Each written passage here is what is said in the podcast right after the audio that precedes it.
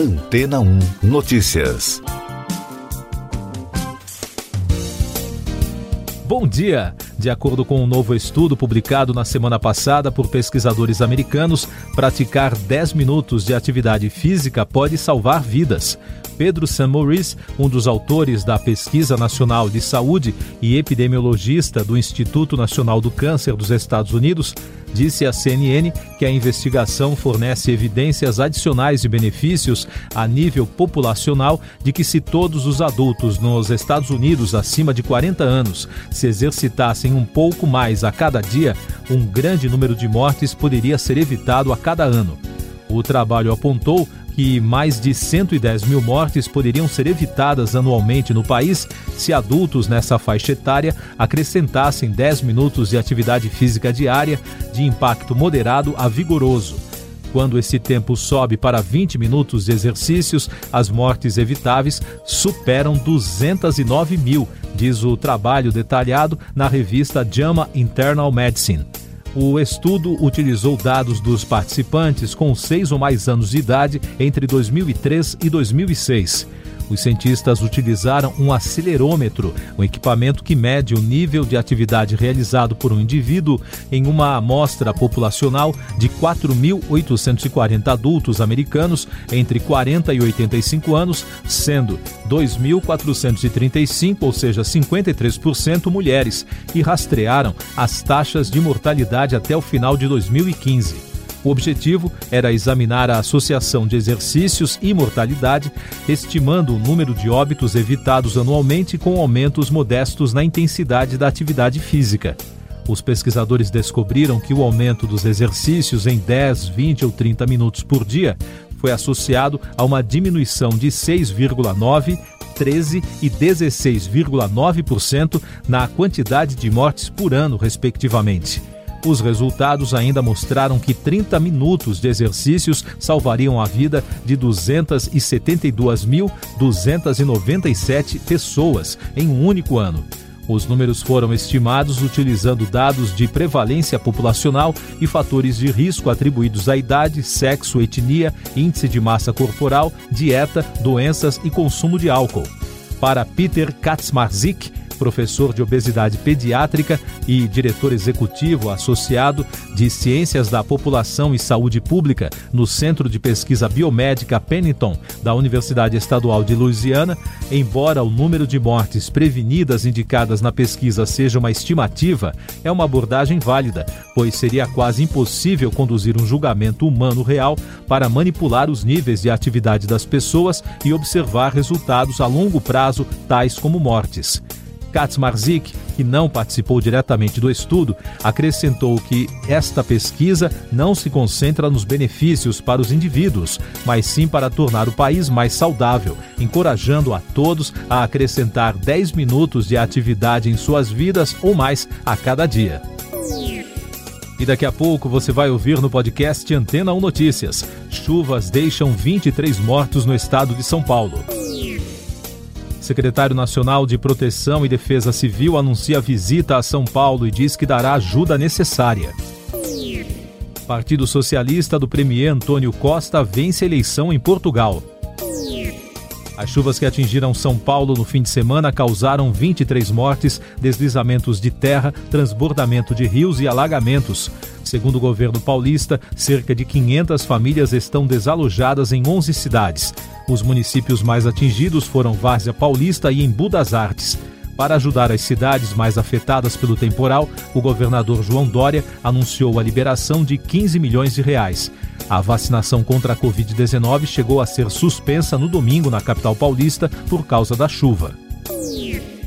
O secretário nacional de Proteção e Defesa Civil, Coronel Alexandre Lucas, anunciou que visitará São Paulo nesta segunda-feira para ver os estragos causados pelas fortes chuvas que atingiram o estado no fim de semana e coordenar a ajuda por parte do governo federal.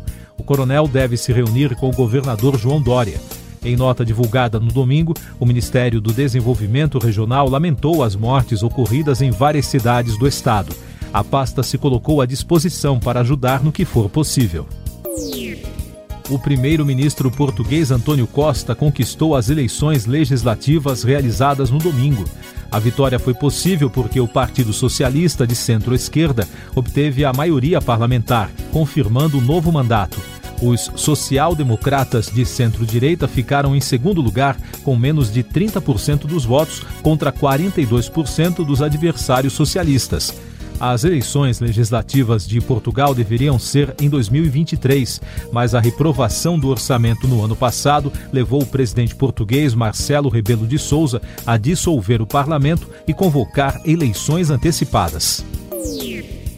Essas e outras notícias você ouve aqui na Antena 1. Oferecimento Água Rocha Branca.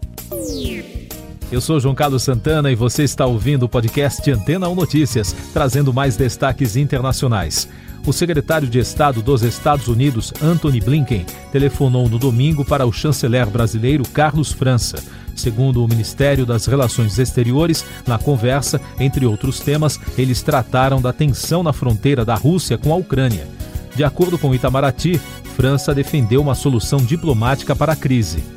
No Senado americano, os parlamentares devem avançar nesta semana para fechar um acordo sobre uma lei que vai determinar sanções à Rússia pela crise. O texto deve incluir medidas que serão implementadas antes de uma eventual invasão.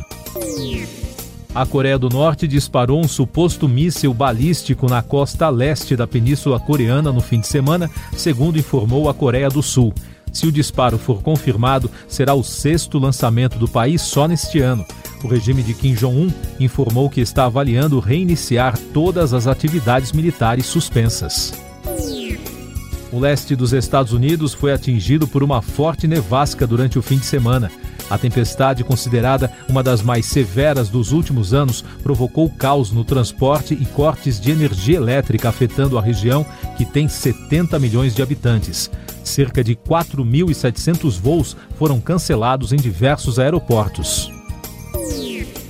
Informações da Covid no Brasil.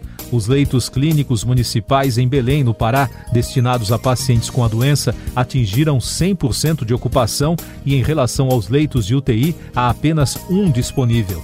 Na última semana foram registrados mais de 5.400 casos da doença e 28 mortes. Já a rede municipal está com taxa de ocupação de 62% nas enfermarias e de 73% nas UTIs. A pandemia de Covid-19 provocou no ano passado queda de 57% nas notificações de e no Brasil. Até o momento, foram registrados no país pouco mais de 12 mil novos casos da doença, informou a Sociedade Brasileira de Dermatologia, com base em dados do sistema do Ministério da Saúde.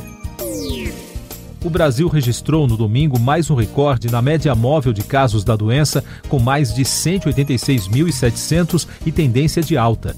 Em 24 horas, foram pouco mais de 104 mil novos casos notificados, somando mais de 25 milhões e 300 mil desde o início da crise.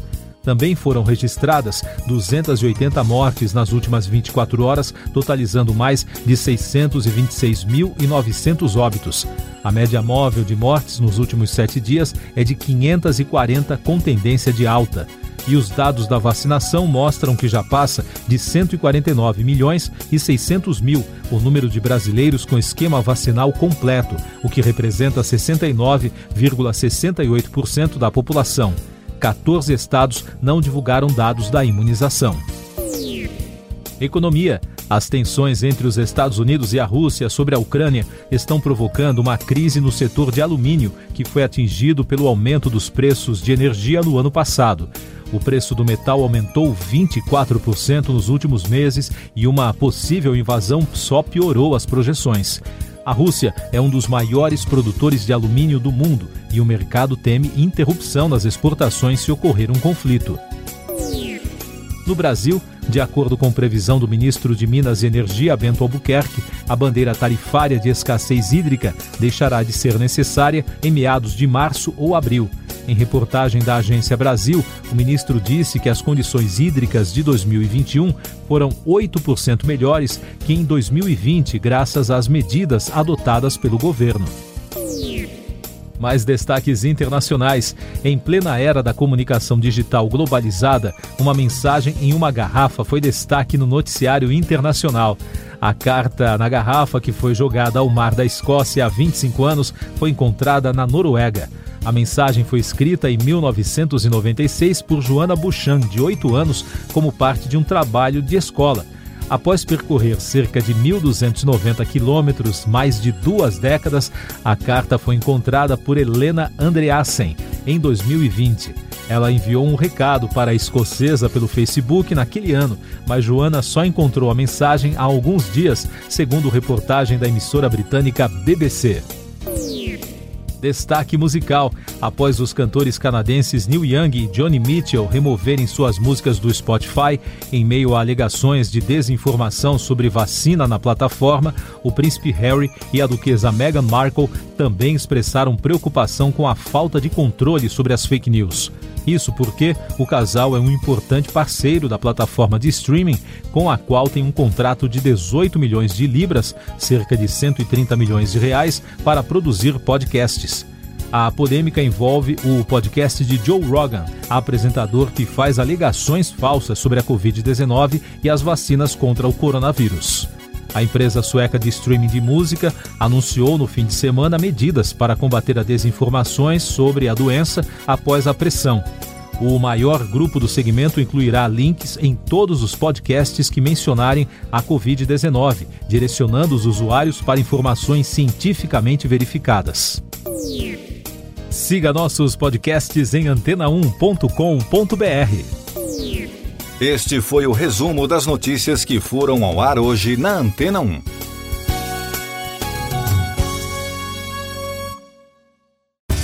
Depois de tanto conteúdo legal, que tal se hidratar com água rocha branca?